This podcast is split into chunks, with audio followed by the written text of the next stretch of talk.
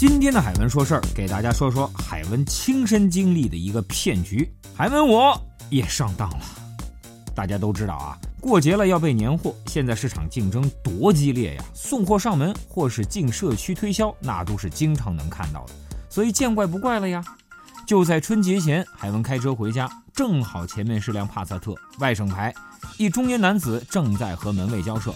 呃，给朋友送个年货，行个方便呗。我送好了就出来，他家就住在十号。海文一瞧，很正常啊。海文到朋友家送东西也是这样。于是门卫放行了，一前一后两辆车进了社区，停好车，那中年男子正在后备箱鼓弄什么。就在海文与他擦肩而过时，他搭话了：“嘿，我说兄弟，叫你呢，兄弟帮个忙吧。您瞧我这车里的海鲜已经在化了。”除了楼上同事的那一份我那份便宜点儿让给你怎么样？海鲜我喜欢呐。什么话？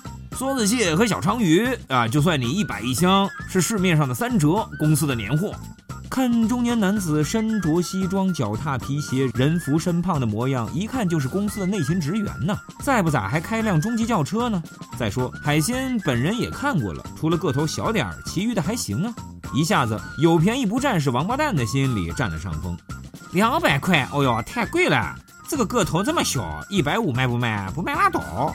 哎，你还别说，那中年男子倒也爽气，沉吟片刻之后答应了。得，今儿个算我交个朋友，一百五成交。于是海文欢天喜地的付了钱，拿着两箱海鲜，一路哼个小曲儿回了家。等到装冰箱的时候，才发现。包装箱里的海鲜，不要说新鲜了，隐隐的还闻着一股蛋白质腐败的味道。再冲出门，那男子早已消失得无影无踪。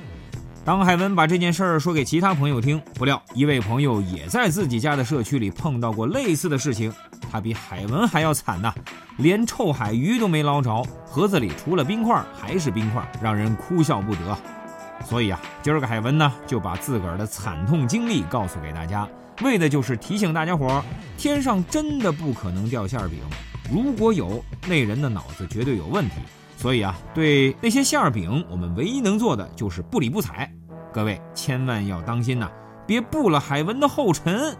好了，海文说事儿，今儿个就到这里，我们下次再见。